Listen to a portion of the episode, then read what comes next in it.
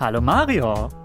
Ja, hallo Daniel. Ich habe mal zurückgedacht, auch im Hinblick auf unser aktuelles Thema heute, ähm, wie oft ich schon in meinem Leben umgezogen bin. Das war gar nicht so super viel. Ich hätte das so gesagt drei, vier Mal. Wie ist das bei dir? Ich bin ja ein bisschen älter, so ganz geringfügig älter als du. Ich glaube sieben oder acht Mal. Oh, aber ist ja dann auch irgendwie äh, human. So, äh, und immer innerhalb Deutschlands oder auch mal weiter weg? Äh, auch mal wenn du die Bundeswehr mitrechnest, da war ich auch mal außerhalb von Deutschland stationiert. Ah, okay. Aber sonst habe ich immer in Deutschland gelebt. So, weil ich habe nämlich gedacht, ähm, so in ein anderes Land oder einen anderen Kontinent umziehen, das ist ja echt nochmal eine andere Hausnummer, so, ne? Auch wenn man da irgendwie länger bleiben will und auch gar nicht so einfach. Und heute sprechen wir ja über Tiere, die umziehen und da ist es wirklich nicht so äh, innerhalb von Bremen oder innerhalb von Karlsruhe oder Berlin oder wie auch immer umzuziehen, sondern die aus ihrer Heimat wirklich rauskommen und es sich woanders auf der Erde gemütlich machen müssen. Äh, das kann für uns Menschen schwierig sein, aber manche Tiere machen das scheinbar mühelos und finden sich woanders zurecht. Ähm, zum Beispiel der Marderhund, über den sprechen wir heute. Ich kannte den gar nicht. Äh, du hast mir den, äh, hast, hast gesagt, guck dir den mal an, der sieht irgendwie ganz flauschig aus und der ist auch wirklich viele hunderte Kilometer bis nach Deutschland gewandert. Äh, wen haben wir noch? Weil so flauschig geht es ja nicht unbedingt weiter heute. Wir haben noch einen großen bunten Papagei, der mittlerweile in Deutschland lebt. Der Halsbandsittich, Kölner ja. oder Wiesbadener werden wissen, von wem ich rede. Und wir haben noch den Tigermoskito. Eine gefährliche Art, die dazugezogen ist zu uns. So, es gibt ganz viele Tiere, die ihre angestammte Heimat verlassen haben oder ihrer Heimat entrissen wurden. Das gibt's auch. Einige davon gucken wir uns heute an. Schön, dass ihr da seid. Wie die Tiere. Der Podcast von Bremen 2 mit Daniel Kähler und Mario Ludwig.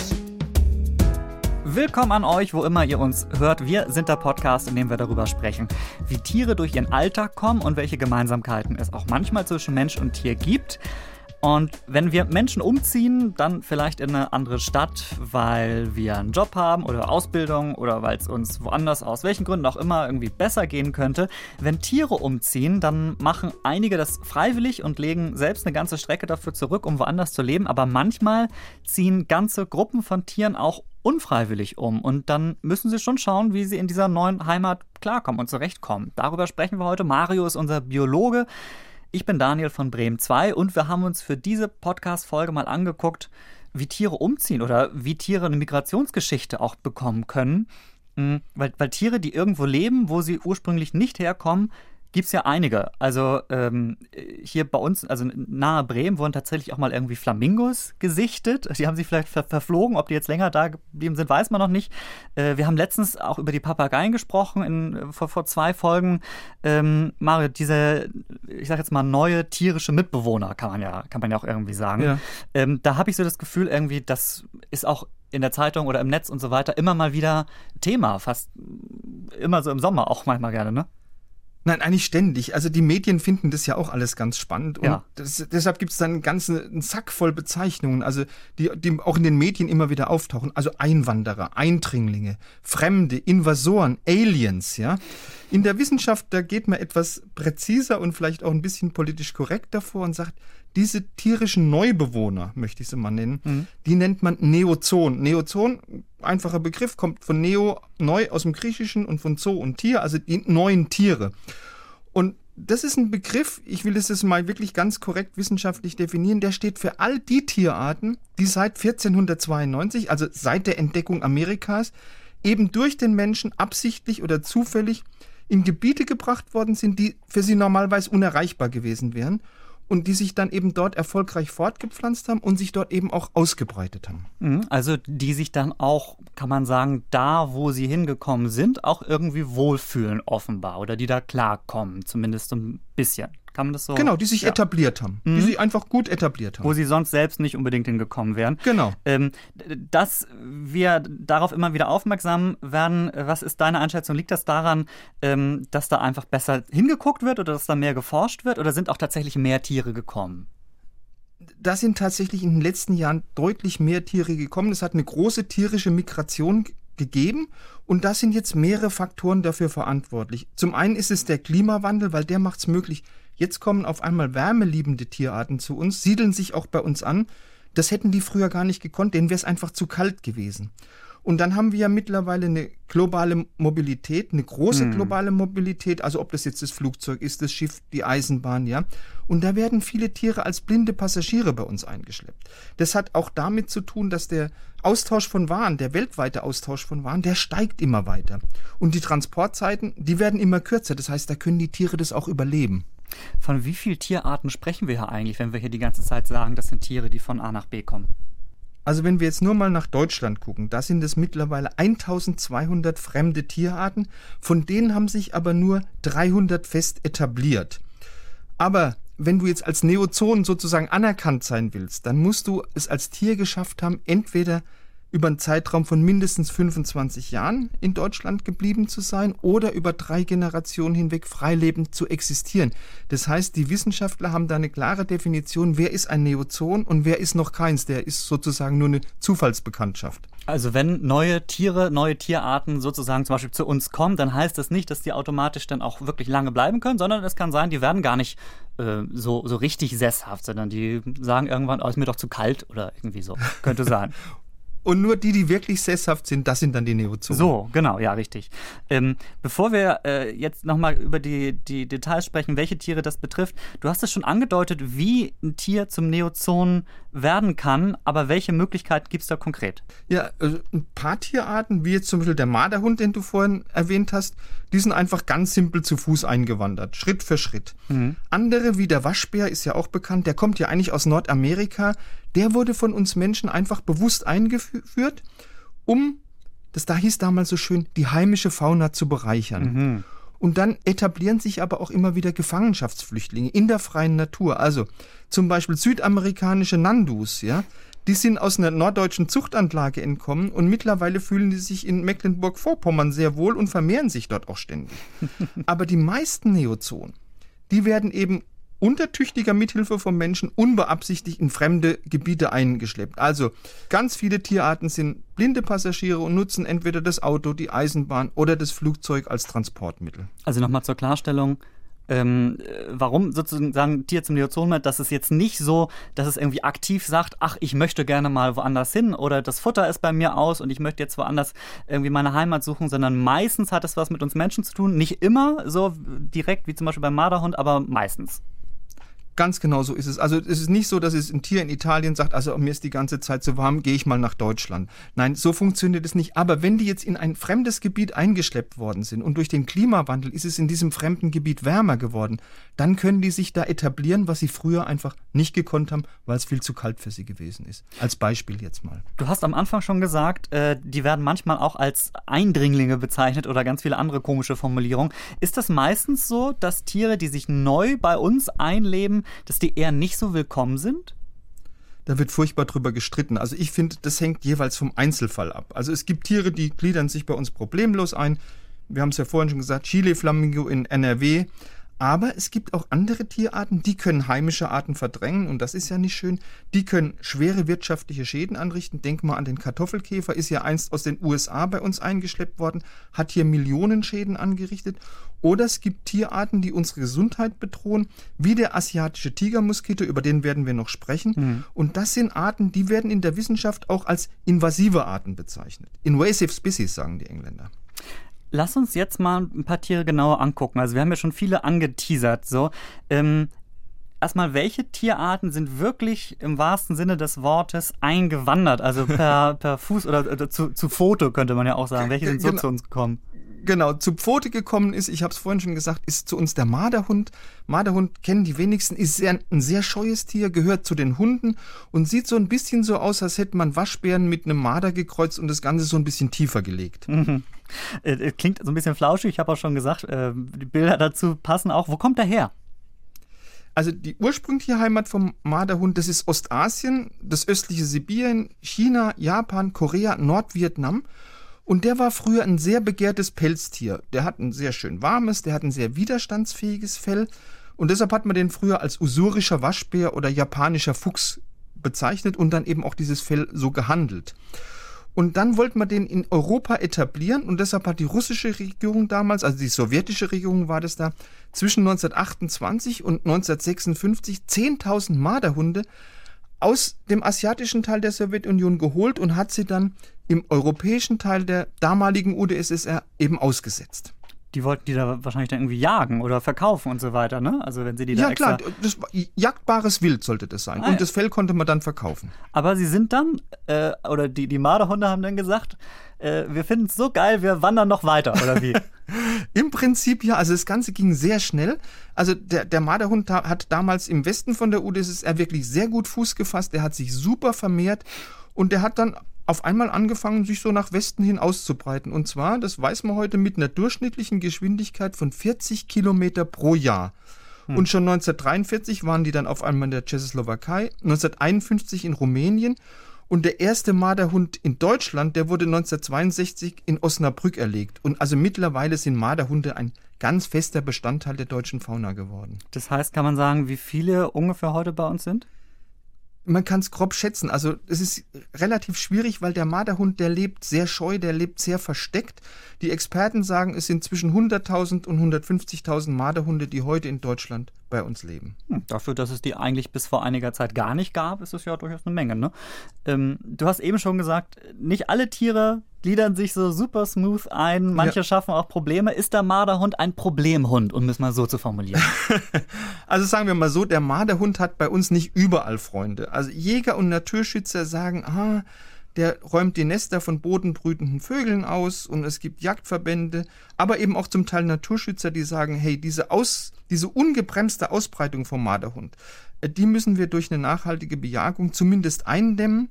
Äh, Zumal Marderhunde haben bei uns in Deutschland außer dem Uhu keine natürlichen Feinde.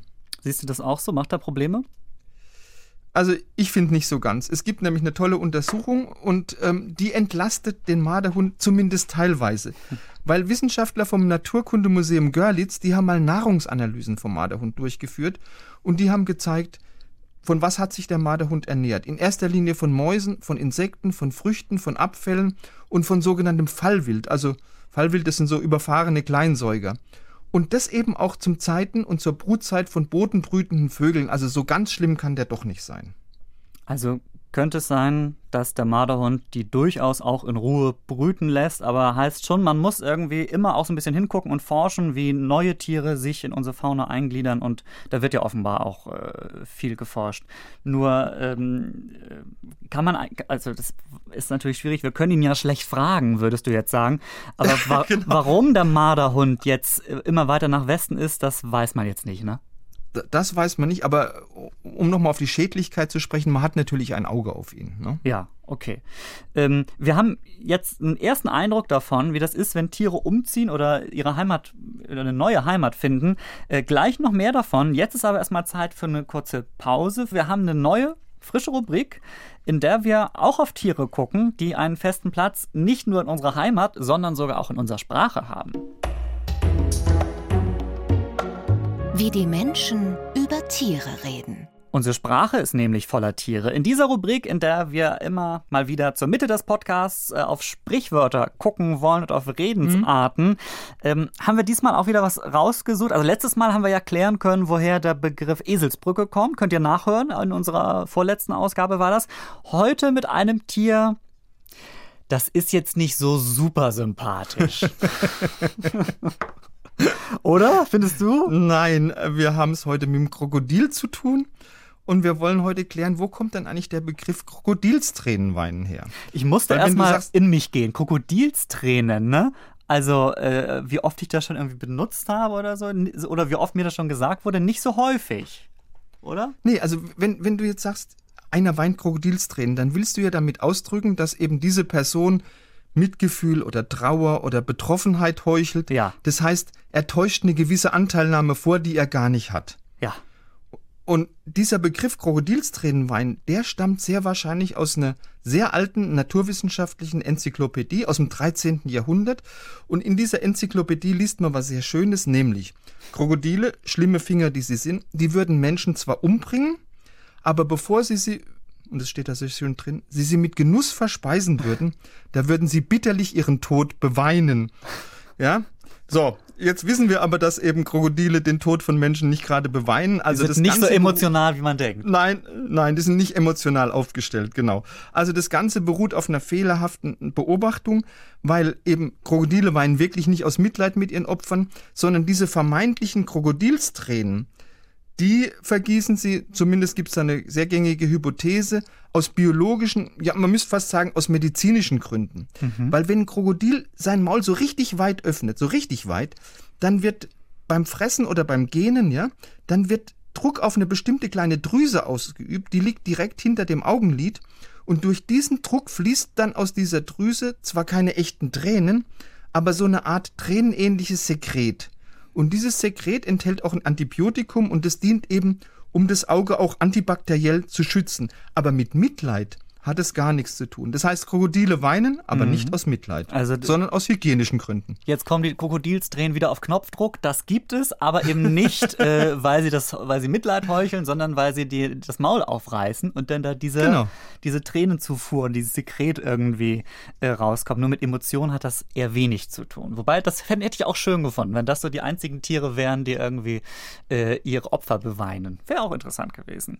Und dann ausgerechnet Krokodile, oder? Ja, ja, ja, gut. Hätte sie aber auch nicht sympathischer gemacht.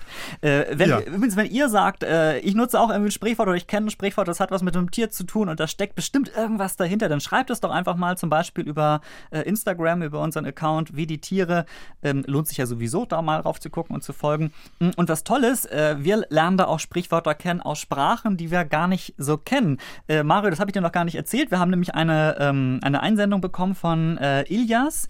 Ähm, der hat uns ein Sprichwort geschickt aus, er sagt, es kommt aus Aserbaidschan und er hat es netterweise übersetzt.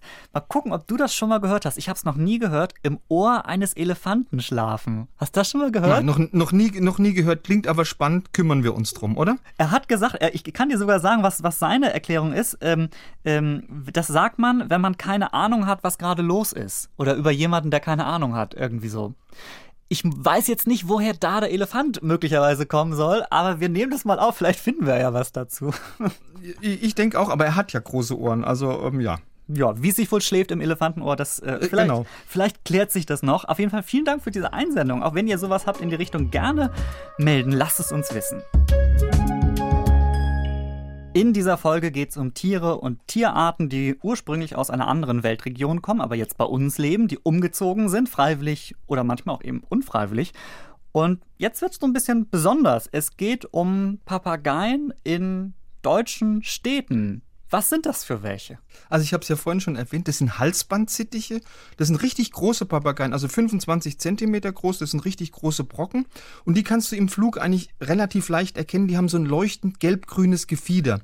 Und die Männchen, die haben so einen schwarzen Streifen um den Hals, ganz charakteristisch. Da kommt auch der Name Halsbandsittich her. Mhm. Aber Halsbandsittiche sind normalerweise eben nicht in Europa zu Hause, sondern in Afrika und in Asien die sind irgendwie freiwillig von Afrika oder Asien zu uns rübergeflattert, weil das Futter hier so knusprig ist und das Gras so grün ist, oder?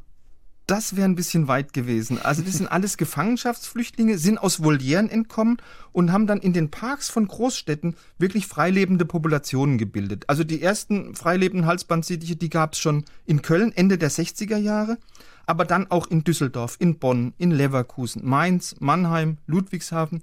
Heidelberg und Stuttgart, also vor allem in Städten entlang der Rheinschiene und am Neckar. Und da haben sich dann wirklich ansehnliche Populationen in den dortigen Parks ge ge gemausert, möchte ich fast mhm. sagen. Und mittlerweile sagen die Experten, in Deutschland leben mehrere Zehntausend Halsbandsittiche, also mehrere Zehntausend bunte Papageien mitten in Deutschland. Ich glaube, das gibt sogar, wo du gerade Köln gesagt hast, es gibt, glaube ich, sogar einen Song, äh, Grüne Papageien, der auch irgendwie mit Köln zu tun hat. Ähm, also sind sogar in der, in der Popkultur angekommen. Äh, aber das gefällt denen, wenn die irgendwo bei uns im Stadtpark rumsitzen. Ja klar, die Parks mögen die Papageien, äh, weil da gibt es zum einen ganz viele Futterpflanzen und Halsbandsittiche sind Höhlenbrüter und in den Parks gibt es viele hohe Bäume und die haben eben die passenden Bruthöhlen, deshalb sind es ideale Schlafbäume. Und in den Parks, da ist auch ein Mikroklima, das für Papageien sehr günstig ist. Ist es denen nicht irgendwie zu, zu kalt? Also es wird ja im Winter, da schneit es ja auch manchmal vielleicht. Das macht den Papageien nichts aus, weil die sind ziemlich robust, ähm, weil es auch in den Heimatregionen von den Halsbandsittichen, zum Beispiel im nördlichen Indien, da kann es ja auch sehr, sehr kalt werden. Und Sie, ich habe es schon gesagt, sie leben so entlang der Rhein- und der Neckarschiene. Mhm. Und da ist ja der Winter nicht so hart wie in anderen deutschen Städten, einfach durch dieses milde Rheinklima, durch dieses milde Neckarklima. Wir hatten es vorhin schon äh, mit den Problemtieren. Manche Tiere gliedern sich gut ein, bei anderen ähm, knatscht es so ein bisschen. Äh, wie ist es bei denen hier? Ja, eigentlich sind es keine Problemvögel. Aber sie haben auch nicht wie der Marderhund nur Freunde, weil sie haben ein relativ hohes Mitteilungsbedürfnis und sie haben ein ganz gewaltiges Stimmorgan. Das heißt, auf ihren Schlafbäumen, da veranstalten die regelmäßig ein wirklich übles Geschrei, ein Gemecker, ein Gekrächze. Und wenn Ach, du Mario, da in der Nähe nein, wohnst, nein, mach das doch nicht so negativ. Das ist sehr schwer zu ertragen. Mach das, das doch, hör doch mal, mal, wie schön. Hier. Leg du mal neben dem Halsbandsittich. Ist doch schön. Wunderbar. Ein Traum. Also ich weiß nicht, was du daran irgendwie negativ findest, Mario. Das könnte ich stundenlang hören. Also dann hört es mal heute den ganzen Abend. Also die, die Bewohner sagen dann ganz gerne, ja, also wir freuen uns nach Sonnenuntergang, der kehrt bei den Halsbandsittichen Ruhe ein, dann ist die Welt wieder in Ordnung. Och, ich fand das jetzt schön. Guck mal, da sind sie, ist noch einer. Oh, da sind noch welche. Hm. Oh, wie süß. Naja, gut. äh, nee, äh, im Ernst, nee, kann ich natürlich verstehen. Irgendwie in dem Moment irgendwie vielleicht ganz nett, wenn du die siehst, so, oder auch wenn du das mal so ein bisschen hörst, aber so auf Dauer Puh, äh, bestimmt nicht ganz so einfach. Also ich äh, habe die bislang tatsächlich nur auf Fotos gesehen. Irgendwie, äh, wenn ich mal irgendwie in Köln oder da unten in, in, in der Gegend bei euch auch so war, äh, dann waren die offenbar immer woanders. Aber wenn du da so direkt neben dem Schlafbaum wohnst, naja, vielleicht doch. Muss man nicht haben. Nicht ganz so süß. Aber es gibt natürlich auch noch, also wirklich Schlimmeres oder wo man sich wirklich ähm, drüber ärgern kann. Zum Beispiel Problemtiere, die neu bei uns sind. Hast du schon gesagt, beim, beim Halsbandsittich kann man streiten, ob es ein Problem ist. Ähm, aber nicht alle Tiere, die neu zu uns kommen, ähm, sind wirklich super oder zumindest ein bisschen nett oder süß, sondern da gibt es auch welche, da müssen wir sehr gut hingucken, wer da eigentlich da zu uns flattert. Klar, es gibt also wirklich echte Problemtiere und ein super Problemtier ist der Tigermoskito. Das ist eine Stechmückenart, kommt ursprünglich nur in Asien vor, ist aber mittlerweile in viele Länder eingeschleppt worden und hat in diesen Ländern, ist eine wärmeliebende Art, eben dank des Klimawandels auch feste Populationen gebildet. Und das Problematische am Tigermoskito ist, dass er im Gegensatz zu unseren heimischen Stechmücken jede Menge Viren, die für uns Menschen gefährlich sind, übertragen kann. Wie das West Nile-Virus, wie das Gelbfiebervirus, wie den Erreger der St. Louis-Enzephalitis, das Dengue-Fieber, das Chikungunya-Fieber. Oh. Also ein halbes Dutzend wirklich übler Krankheiten will ich gar nicht so viel drüber wissen. Ich höre nur Fieber und äh, denke, nein, bitte lieber nicht. Du hast gesagt, äh, in äh, vielen Ländern äh, sogar inzwischen unterwegs. Wie haben die das geschafft, sich so weit auszubreiten? Also der hat es mit, der Tigermoskito hat es mit einer wirklich ganz außergewöhnlichen Methode geschafft. Der nützt einfach den internationalen Gebrauchtreifenhandel. Also das Prinzip ist vergleichsweise einfach. Nimm an, in Indien lagert jetzt ein Stapel Altreifen, der wartet drauf, nach Europa verschifft zu werden. Dann regnet's, dann füllen sich diese Reifen mit Wasser. Und jetzt kommen die Tigermoskitoweibchen und kleben einfach ihre Eier, das sind so 50 Stück, hm. knapp unterhalb von der Wasseroberfläche an die Innenwand von diesem Altreifen. Und wenn jetzt diese Eier äh, längere Zeiten von Trockenheit überstehen müssen, also wie es bei der Schiffsreise der Fall ist, ist es überhaupt kein Problem. Und wenn dann jetzt, sagen wir mal, diese Reifen in einem neuen Land angelandet sind, sagen wir mal in, in Italien, ja, mhm. es regnet wieder, dann schlüpfen die Larven aus den Eiern in den Reifen und entwickeln sich dann, vorausgesetzt die Temperaturen sind günstig, zu einem fertigen Insekt. Und schon hat der Tigermoskito wieder ein neues Land erobert, hat in einem neuen Land Fuß gefasst. Das geht ganz fix. Aber geht bestimmt auch bei anderen Dingen irgendwie, wenn es so Containerschifffahrt äh, ist oder andere Sachen, andere Güter, die verschifft werden, dass sich da Wasser vielleicht auch staut.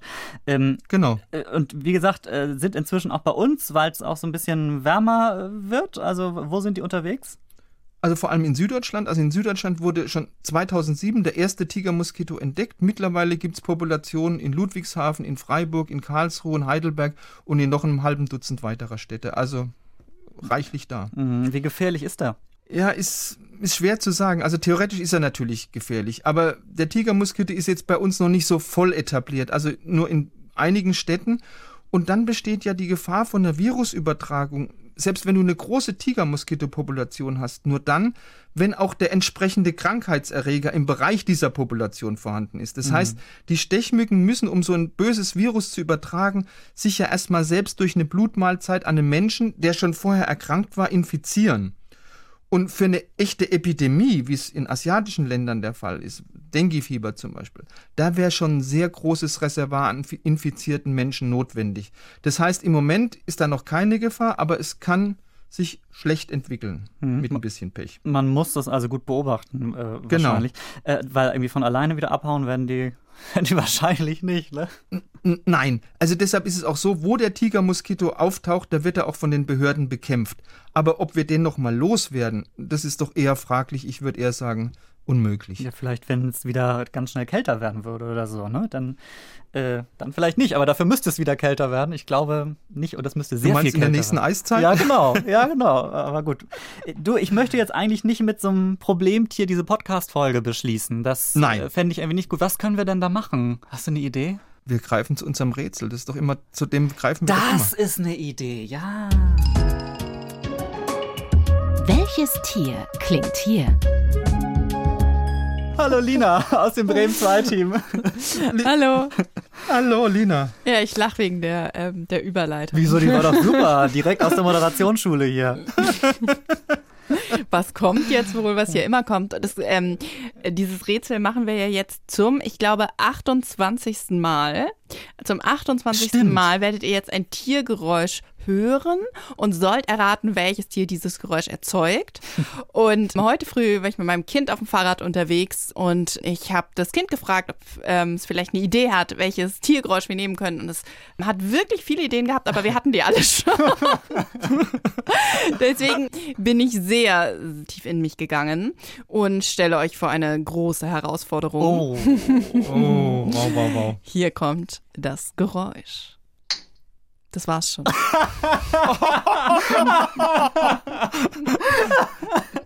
ja, Mensch. Vielleicht wollt ihr es nochmal hören. Du, mach doch nochmal, ja. Also ich höre da eindeutig auch eine innere Zerrissenheit bei diesem Tier. Dem kann es nicht gut gegangen sein in dem Moment. Oder irgendwie, äh, es ist, es ist ein sehnsüchtiges Tier. Ein Affe, der mit einem Finger Klavier spielt. also ein Ton. Ähm, äh, ja, Mensch, das ist ja Vogel, oder? Vogel, oder? Ist das ein Vogel? Lila nein, Vogel? Nein. Dann ist es irgendwie Säugetier? Oh, oh, oh, nein. Es ist, ich hätte jetzt gedacht, ein betrunkener Affe, der irgendwie so einen Schluck auf hat, so ein nein. einzelner Schluck auf. Ähm, also dann bleibt ja nicht viel. Reptil, Amphib. Es könnte natürlich ein Reptil oder ja, es ist so ein ein Gecko. Es ist kein Gecko. Aber es ist nah dran, oder? Ist es ein schönes Tier? Oder würde man sagen, äh, äh, das ist irgendwie so ein lebender Stein, keine Ahnung. Oder äh, lebender Stein? Nein, natürlich nicht. es ist vielleicht gar nicht so weit weg von den Assoziationen, die viele Menschen damit haben. Ich denke, die meisten Menschen würden das Tier als nicht schön bezeichnen. Unfair, wie ich finde. Ja, ja ich glaube, das, das hilft euch aber nicht weiter. Darf ich mal das Geräusch definieren oder wollt ihr das Geräusch mal definieren? Nee, mach, mach, mach, mach, mach, mach mal ruhig. Mal, es ist ein Knall. Das ist ein Fisch, der irgendwas macht. Ist es ein Fisch? Es ist immerhin im Wasser, das Tier. Ein Lurch. Ist es eine Kröte? Nein. Ein Frosch? Nein, auch nicht. Komisch, dass das, dass, dass das Kind heute Morgen nicht gesagt hat, mach doch dieses Tier. äh, Lina, noch, noch ein bisschen Hilfe. Ein, noch, noch, noch ein Tipp? Es ist sehr klein, ja. aber dieser, dieser Knall hier ist sehr laut. Ah. Pistolenkrebs. Korrekt. Ja, Mensch. Pistolenkrebs ist ein kleiner Krebs und der hat eine sogenannte Knallschere. Und dies, diese Knallschere, das ist so eine Mischung aus Zündblättchenpistole und Wasserpistole und die setzt er tatsächlich als Waffe ein und setzt da seinen Beutetieren oder seinen Gegnern diese Pistole an den Kopf und, und verpasst denen damit Kopfschüsse. So. das war also aber wie sehr so ein Mafia-Killer. Ja, also es, ich bin zwar jetzt nicht drauf gekommen und damit steht es, ah gut Mario, ey, es steht 7 zu 4 für dich, ne? Ich hatte so eine Phase, da habe ich gedacht, ich könnte aufholen, aber jetzt glaube ich, muss ich mich echt anstrengen, dass ich das noch dieses Jahr schaffe vielleicht. Wenn du Krebs gesagt hättest, hätte ich es auch Geld. Ja, habe ich aber nicht gesagt. ich habe hab lebender Stein gesagt. das war mit Gecko ja auch nicht gut. Ich habe so einen grimmigen, ich habe so einen grimmigen, so ein grimmiges kleines schwarzes Tier gesehen, das so einmal sein Maul aufreißt und dann kommt dieser Sound raus. Aber sehr, sehr schön. Vielen Dank, Lina. Sehr gerne wieder. Bis bald. Ciao. Tschö. Ciao, Lina. Jo, manche Tiere machen komische Geräusche und andere Tiere ziehen um. Nicht irgendwie mit Umzugskarton, äh, aber es gibt Tierarten, äh, die sich nach und nach in anderen Regionen ansiedeln. Häufig ähm, haben wir Menschen auch ein bisschen was damit zu tun, dann ist es ein bisschen ungewollt oder sie sind vielleicht auch irgendwo ausgebrochen. Das hatten wir bei den Halsbandsittichen und sagen dann, ach hupsi, hier sieht es ja irgendwie in freier Wildbahn auch ganz nett aus. Oder wir Menschen haben die sogar bewusst irgendwo ausgesetzt. Du hattest ja den Waschbären ähm, vorhin erwähnt, ähm, Mario. Da fällt mir ein, wir haben ja in unserer Folge Tiere, die in der Stadt leben, äh, auch ganz viel Waschbären-Content. Also wenn ihr sagt, ihr habt eine große Waschbärenliebe, dann geht einfach noch mal ein bisschen zurück in unserem Podcast-Feed und hört euch die Stadtfolge an. Da sind auch schöne Waschbären auf dem Cover, die seht ihr sofort. Ähm, und wohin die Waschbären zumindest noch so ein bisschen optisch auch süß sind, sind Tigermoskitos leider dann äh, weder süß, sondern ziemlich fies. Und wir müssen gut beobachten, was die alles so machen. Äh, aber von Panik sind wir weit entfernt. Aber eine große Spannweite von Tieren, die sich neu bei uns irgendwie ansiedeln. Wir hoffen, da waren für euch wieder ein paar äh, schöne Aha-Momente vielleicht dabei. Und wenn ihr das nächste Mal irgendwie Nando auf offener Straße seht, dann äh, wisst ihr, wie es zu uns gekommen ist. Äh, mehr zu uns findet ihr bei Instagram. Äh, wie die Tiere heißen wir da, schreibt uns gern. Auch falls ihr auf Tiere stößt, wo ihr sagt, ey, da müssen wir mal drüber sprechen. Oder wenn ihr Anregung, Kritik loswerden wollt, dann auf diesem Wege oder über das Formular, das Mail-Formular auf Bremen 2, da sind wir auch zu erreichen. In zwei Wochen sind wir wieder da in der ARD Audiothek, äh, Apple Podcast, äh, fast alle Orte, wo gute Podcasts sind, da erwischt ihr uns und wenn ihr uns nicht verpassen wollt, dann am besten abonnieren. Und in der nächsten Folge, in 14 Tagen, da wird's nass, oder? Können wir sagen, da wird's ziemlich nass. Wir werden ein bisschen schwimmen und ein bisschen tauchen, beziehungsweise werden uns mit Tieren beschäftigen, die schwimmen und tauchen und da sind ein paar Tiere dabei, denen man das eigentlich gar nicht zutrauen würde. Was für ein Teaser, auch aus der Moderationsschule. Mario, vielen Dank, mach's gut. Ciao Daniel. Tschö. Wie die Tiere, der Podcast von Bremen 2. Alle Folgen in der ARD Audiothek.